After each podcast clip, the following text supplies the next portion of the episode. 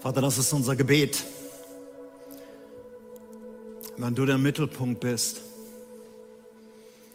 wenn unser Leben auf dich zuläuft und von dir wir leben können, dann können wir von Leben sprechen. Und dir geben wir die Ehre und danke, dass du jetzt auch zu uns reden möchtest. Wir bitten dich darum, dass du das tust in Jesu Namen.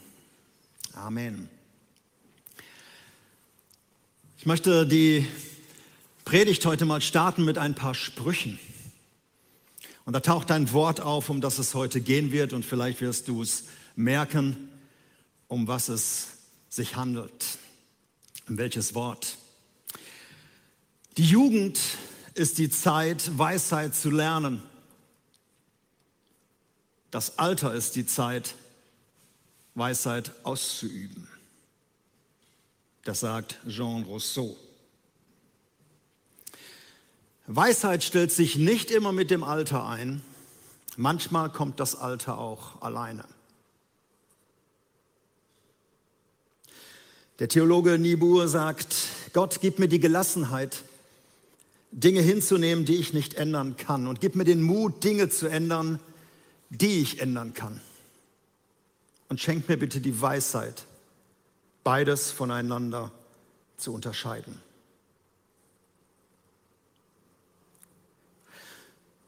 Zu wissen, was man weiß und zu wissen, was man tut, das ist Weisheit. Das klingt ein bisschen konfus, ist auch von Konfuzius. Alle Weisheit stammt von Gott. Das ist aus Jesus Sirach, aus den Apokryphen des Alten Testamentes. Ebenso die Furcht des Herrn ist der Anfang der Weisheit. Es geht heute nicht um Jugend und Alter, sondern es geht um Weisheit. Dieses Wort tauchte immer wieder auf und das Thema handelt von diesem, oder es handelt um unglaublich weise sein und unglaublich dumm sein. Beides gehört zu unserem Leben dazu. Es ist nicht nur eine Männersache, sondern ist Menschheit. Weise und gleichzeitig kann man auch sehr dumm sein. Ich möchte heute Morgen nicht philosophieren über das Thema Weisheit, sondern ich möchte das anhand eines Lebensbildes tun von einem Menschen, den man einen der weisesten Menschen der Menschheitsgeschichte überhaupt nennt. Und das ist der legendäre König Salomo. Aber er hat das Thema der Predigt auch ausgelebt. Er war unglaublich weise und gleichzeitig unglaublich dumm. Und da das eine riesige Spannung ist, habe ich auch mir zwei Predigten dazu genommen. Wir werden heute mehr über seine Weisheit hören und nächste Woche über das Gegenteil davon. Er hat, ein, ähm, er hat Bücher geschrieben, sozusagen eine Trilogie. Und das sind die Bücher, die viele Christen so gar nicht kennen. Man kennt so ab und zu ein paar Ausschnitte daraus, ein paar Verse. Aber so, ich weiß nicht, wer diese Bücher schon mal gelesen hat. Das Buch der Sprüche, das Buch der Prediger oder das Buch Hohelied. Und Salomo hat diese drei Bücher in verschiedenen Epochen seines Lebens geschrieben und äh, in unterschiedlichen Phasen seiner Lebensreise. Einmal in den jungen Jahren, da stammt das Hohelied her. Einmal in der Blütezeit seines Lebens, da sind die meisten Sprüche entstanden. Und dann auch das nachdenklichste und teilweise auch düsterste Buch, was er geschrieben hat, gegen Ende seines Lebens, als er zurückblickt auf sein Leben und unter anderem auf seine Erfahrungen mit tausend Frauen. Und das hätte mich auch nachdenklich gestimmt. Tim hat am vergangenen Sonntag zu dem Thema gesprochen, die äh, Zukunft gehört den Mutigen. Und er hat etliche Verse aus dem Predigerbuch genommen, aus diesem dritten Band der Trilogie. Und darauf werde ich, wie gesagt, nächsten Sonntag auch nochmal zu sprechen kommen. Und Ziel dieser Predigt ist, dass du einerseits wieder einen Zugang auch zum Alten Testament bekommst. Viele kennen vielleicht Ausschnitte aus dem Neuen Testament, aber im Alten Testament kennen sich viele nicht aus. Und ich möchte dir einen Satz sagen, der bei mir hängen geblieben ist. Das Alte Testament verstehen wir nicht ohne das Neue Testament. Aber das Neue Testament verstehen wir nicht ohne das Alte Testament.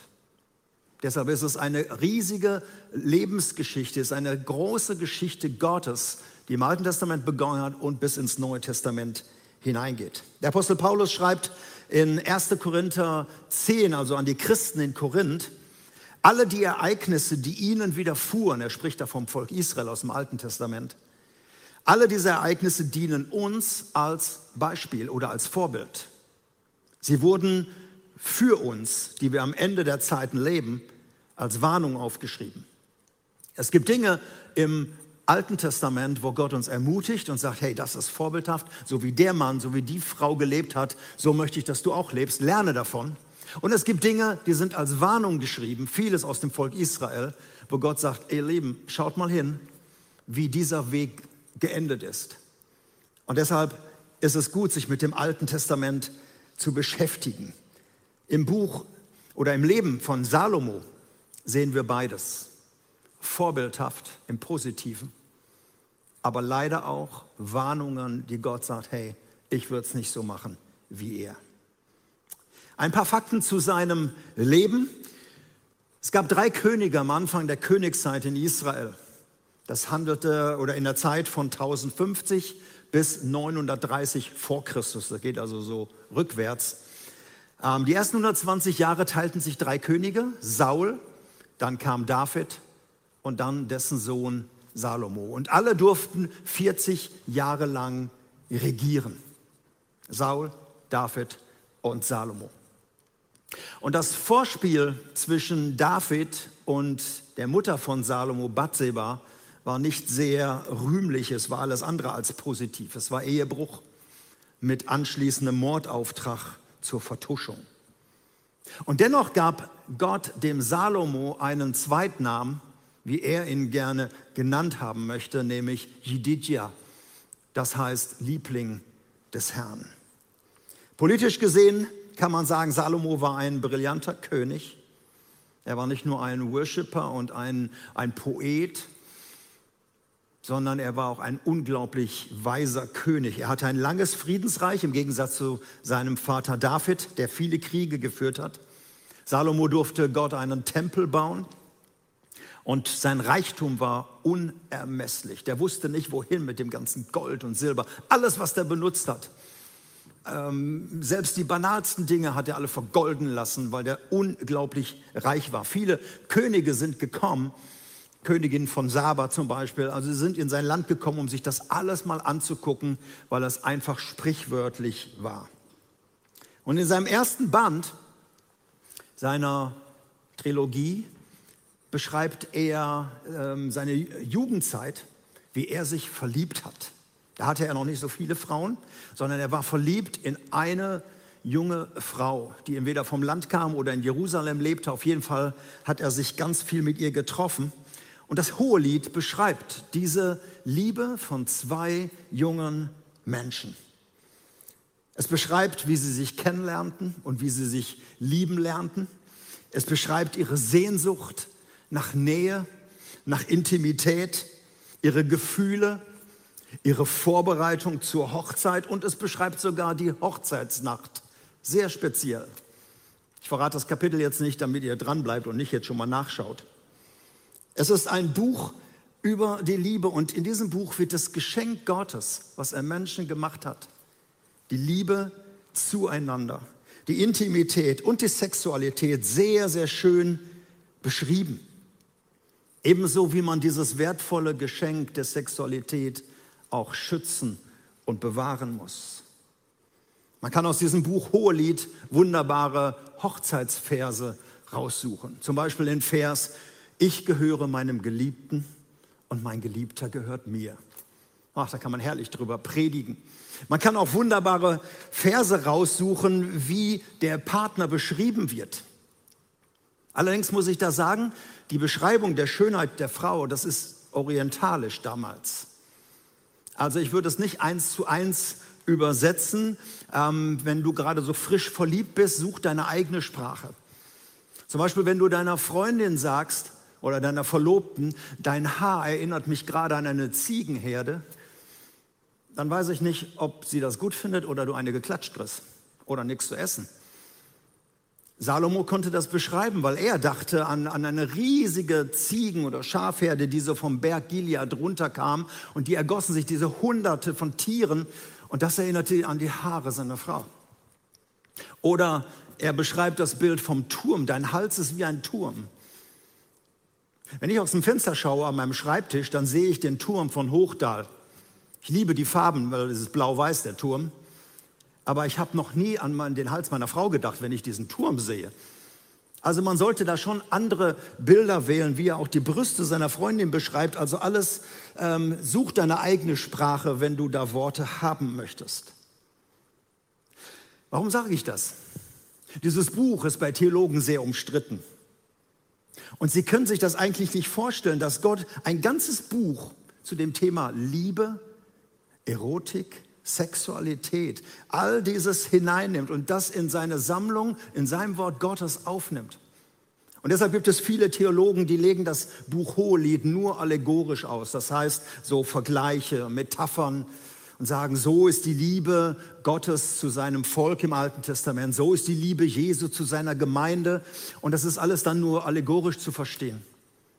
Kann man machen, aber das nimmt diesem Buch seine Tiefe seinen Reichtum und auch seine Schönheit. Und manches fällt einfach hinten weg, weil man es nicht einfach so allegorisch übertragen kann. Ich persönlich bin dankbar, dass Gott einfach uns dieses Buch hinterlassen hat und dass Gott in der Sammlung seiner Schriften auf Liebe, auf Intimität zu sprechen kommt und daran erinnert, was das für ein wertvolles Geschenk ist, was Gott geschaffen hat. Denn wir wissen, Sexualität ist ja nicht als Bestrafung nach dem Sündenfall gekommen, sondern gehörte in die Kategorie super, genial, einfach sehr gut. Wir müssen es nur lernen zu schützen. Weißt du, was Gott sich nicht geschämt hat zu schaffen, brauchen wir uns nicht schämen, darüber zu predigen. Deshalb bin ich begeistert von diesem Buch und ich empfehle es dir einfach mal zu lesen, die jungen Jahre des Salomo. Kommen wir zum zweiten Teil zum zweiten Buch seines Lebens. Das sind die Sprüche. Viel, viel mehr Kapitel. Und ich möchte uns kurz erinnern, als Salomo noch sehr jung war, wurde er bereits König. Er folgte eben David auf dem Thron. Und eines Nachts, als Salomo gerade in Gibea war oder in Gibeon war, erschien ihm Gott im Traum und sagte zu ihm, hör mal, du hast einen Wunsch frei, Junge. Wünsch dir, was du willst, und ich werde es dir geben. Und Salomo sagt zu Gott im Traum, Gott, du hast mich so bevorzugt. Du hast mir bereits so viel geschenkt. Ich bin schon in jungen Jahren König geworden und dieses Volk, was ich jetzt führen muss, ist nicht leicht zu führen, ist dein Volk. Bitte gib mir ein gehorsames Herz und bitte gib mir Weisheit dein Volk richtig und gut zu führen, damit ich auch richtige und gute Entscheidungen als König, als Führer des Volkes treffen kann. Und Gott ist begeistert von dem. Wir lesen in 1. Könige 3, Vers 10, dem Herrn gefiel die Antwort Salomos. Und er freute sich, dass er ihn um Weisheit gebeten hatte. Und deshalb sprach Gott zu ihm, dies war deine Bitte. Und nicht um langes Leben oder Reichtum für dich selbst oder den Tod deiner Feinde. Darum will ich dir geben, worum du mich gebeten hast. Ich schenke dir Weisheit und Verstand, wie kein Mensch vor dir sie je besaß und auch keiner mehr besitzen wird. Und darüber hinaus gebe ich dir auch noch, worum du mich nicht gebeten hast, nämlich Reichtum und Ehre Dir wird kein König gleichkommen, solange du lebst. Und wenn du mir gehorchst und meine Gesetze und Gebote hältst, wie dein Vater David es getan hat, dann schenke ich dir auch noch ein langes Leben. Und Salomo hat das zumindest in den ersten Lebensjahrzehnten erlebt. Das Buch der Sprüche wurde in seiner Blütezeit geschrieben, politisch, wirtschaftlich. Wahrscheinlich hatte er noch nicht mehr als 100 Frauen. Und er erlebte einfach die Blüte seines Lebens. Und die ersten Kapitel im Buch der Sprüche handeln von Weisheit. Und es ist wie eine kleine Predigt, die ersten neun, Vers, äh, die ersten neun Kapitel, Kapitel 1 bis 9 und ab Kapitel 10 beginnen dann die Sprüche. Und sie sind, diese erste Predigt ist vornehmlich an junge Leute geschrieben. Und Salomo ist es wichtig, ihnen zu sagen, hey, es geht nicht um Intellekt.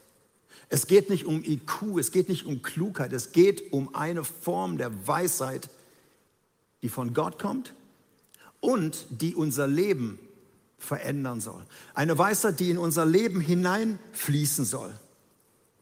Denn so wie der Glaube an Gott alltagstauglich sein muss, nicht was für Sonntags und nur für den Kopf, so muss auch die Weisheit alltagstauglich sein. Sie muss unser Leben bestimmen.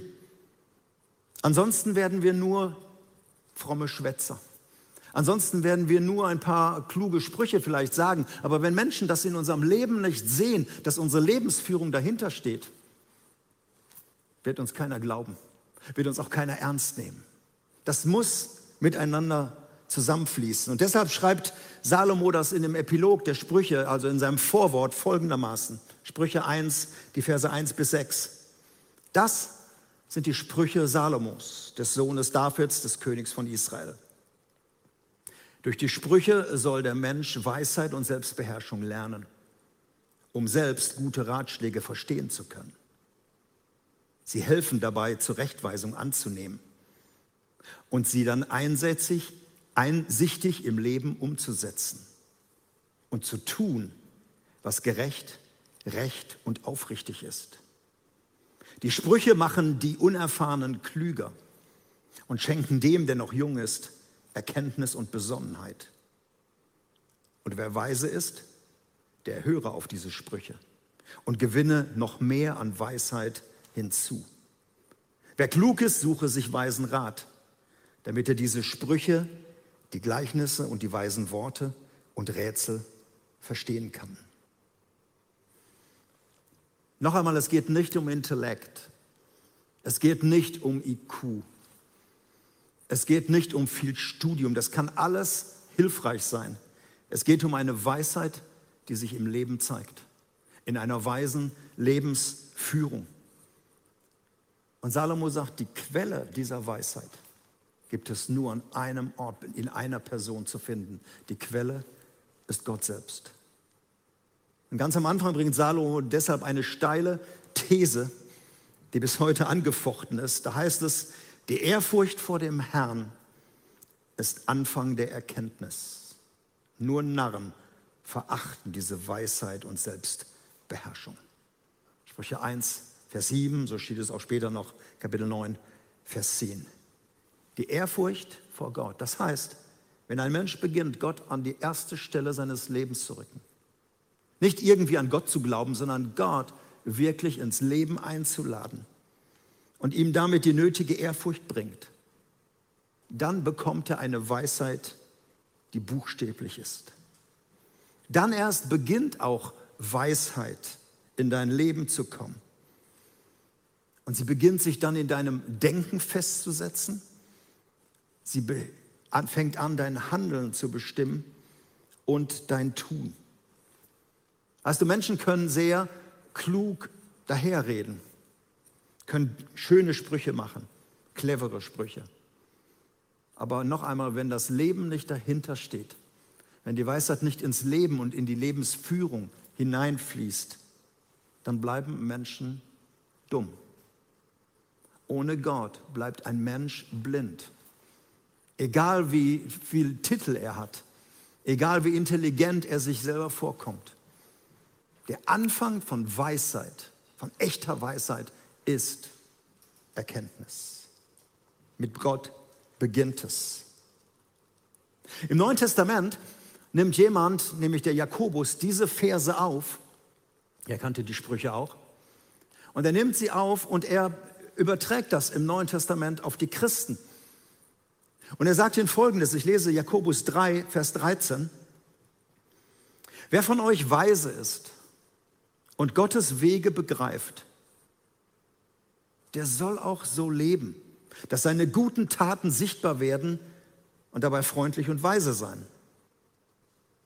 Wenn ihr aber von bitterem Neid und selbstsüchtigen Ehrgeiz erfüllt seid, dann rühmt euch bitte nicht damit, weise zu sein. Das wäre eine Lüge. Denn Neid und Selbstsucht haben nichts, nichts mit der Weisheit Gottes zu tun, sondern sie sind irdisch, gottlos, teuflischen Ursprungs.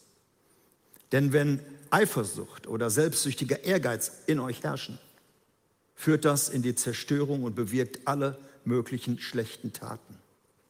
Jetzt kommt's. Die Weisheit, die von Gott kommt, ist vor allem rein.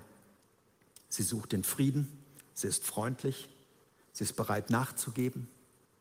Sie zeichnet sich aus durch Barmherzigkeit und durch gute Taten. Sie ist unparteiisch und immer aufrichtig. Ich wünsche, ich hätte Zeit, jetzt allein über diesen Text zu predigen. Aber ich weise darauf hin, im letzten Jahr hatten wir die Jakobus-Auslegung in der Predigtserie Come On. Und wir haben sie ausgelegt und du kannst über dieses Kapitel auch nochmal eine ganze Predigt hören. Die Weisheit, die von Gott kommt, setzt sich im Leben um. Und das ist ein entscheidender Unterschied zu einfach nur klugen Sprüchen, sondern das Leben soll beweisen, ob es wirklich die Weisheit Gottes ist. Ich möchte den ersten Teil der Predigt jetzt schließen, indem ich noch mal ein paar Sprüche lese aus dem Buch der Sprüche. Und es wäre genial, wenn du dir es einfach mal vornimmst und sagst, ich möchte dieses Buch mal lesen. Einfach im Zusammenhang. Wie gesagt, die ersten neun Kapitel von der Weisheit im Alltag. Und dann kommen ganz, ganz viele Sprüche. Aber jeder Einzelne hat so viel Tiefgang. Über jeden Einzelnen könnte man eine Predigt halten. Und es wäre was für eine Challenge 2021. Wir haben einen Männerhauskreis oder eine Männergruppe und wir behandeln gerade unsere Challenges für das kommende Jahr oder in, in, dem Jahr, in dem wir jetzt gerade drin sind. Was nehmen wir uns vor für unsere Ehe? Was nehmen wir uns vor für unseren Körper? Was nehmen wir uns vor für unseren Beruf? Was nehmen wir uns vor für unser Leben mit Gott? Und das sind wirklich Herausforderungen. Wenn du die Sprüche mal liest, dann findest du tausend und eine Challenge. Und ich werde sie jetzt einfach mal ein bisschen lesen, einige daraus, um zu hören, wie viel Weisheit dahinter steckt. Und es geht immer um Lebensführung und nicht um einfach nur kluge Sprüche. Ich lese Worte Gottes aus dem Wort Gottes, Lebenserfahrung eines Menschen. Vertraue von ganzem Herzen auf Gott. Verlass dich nicht auf deinen Verstand. Denke an Gott in allem, was du tust. Dann wird er dir immer den richtigen Weg zeigen. Bild dir nichts ein auf deine Weisheit, sondern fürchte den Herrn. Meide das Böse. Das macht dein Leben gesund und du bekommst neue Kraft. Freundlichkeit nährt deine Seele. Doch wenn du unbarmherzig bist, zerstörst du dich nur selbst. Eine freundliche Antwort besänftigt den Zorn. Kränkende Worte erregen ihn. Die Worte eines weisen Menschen helfen zur Erkenntnis. Ein Narr aber redet nur dummes Geschwätz. Freundliche Worte schenken Leben, aber eine betrügerische Zunge zerstört den Geist. Ehre Gott, ehre den Herrn mit deinem Besitz und schenke ihm das Beste, was dein Land hervorbringt. Dann werden sich deine Scheunen mit Korn füllen und deine Fässer werden mit Wein überfließen. Denn wer großzügig gibt, wird dabei immer reicher. Wer aber sparsamer ist, als er sein sollte, wird dabei immer ärmer. Dem Großzügigen geht es gut und er ist zufrieden. Wer anderen hilft, dem wird selbst geholfen werden. Und in diesen Sprüchen, da ist so viel Spannungstext drin. Wer großzügig gibt, wird immer reicher. Andere Leute würden sagen, nee, der wird immer ärmer, der hat ja bald nichts mehr. Und Salomo sagt, nee, Gott füllt dein Leben. Du wirst immer reicher, je mehr du gibst. Weisheit, die von Gott herkommt. Das Leben aus Gottes Sicht zu sehen. Ihr Lieben, wenn wir versuchen, in den kommenden Monaten unsere Vision zu leben, immer wieder zu entfalten, mehr Jesus im Miteinander, dann finden wir hier in den Sprüchen wirklich über Tausende von Hinweisen, wie das im Alltag sein kann. Und uns ist das ein Anliegen, dass wir unser Christsein nicht einfach nur immer mit Worten füllen, sondern mit unserem Leben dahinter stehen. Mehr Jesus im Miteinander in meiner Ehe, in meiner Familie, an meinem Arbeitsplatz, aber auch da, wo wir als Gemeinde wieder irgendwann, wann das immer auch sein wird, zusammenkommen können. Und das ist eine Weisheit. Das ist etwas, was, was wirklich, wo Leute kommen werden und sagen, ey, das will ich sehen. Und wo Leute beeindruckt sind. Der Alltag wird zeigen, ob die Quelle der Weisheit wirklich Gott ist und dass wir in unserem Leben rüberkommen. Und das Geniale daran ist, du musst nicht deinen Pastor fragen, ob du damit loslegen kannst. Leg einfach los. Wir sind noch im Lockdown, wir können uns noch nicht so treffen. Leg einfach jetzt schon los, da wo du bist, in deinem privaten Umfeld, mit deinen Kindern, mit deinen Eltern, mit wem auch immer du zusammenlebst und da, wo du Menschen triffst. Du darfst beten. Du darfst einfach mit Gott reden und sagen, Gott, hier bin ich. Mit allem, was du in mich hineingelegt hast. Ich gehöre dir. Mein Leben und meine ganze Lebensführung soll dir Ehre machen. Ich allein kann das nicht, Gott. Aber mit deiner Hilfe, mit deiner Kraft, mit deiner Weisheit werde ich es schaffen. Hey, das sind mutige Entscheidungen, so vor Gott zu treten. Hier bin ich, gebrauche du mich. Denn die Zukunft gehört den Mutigen. Und das sind mutige Entscheidungen. Ich wünsche dir Gottes Segen. Und ich werde am nächsten Sonntag schauen, wie es mit Salomo weitergeht, ob er das tatsächlich gelebt hat oder ob sein Leben doch in eine andere Richtung lief. Gott segne dich.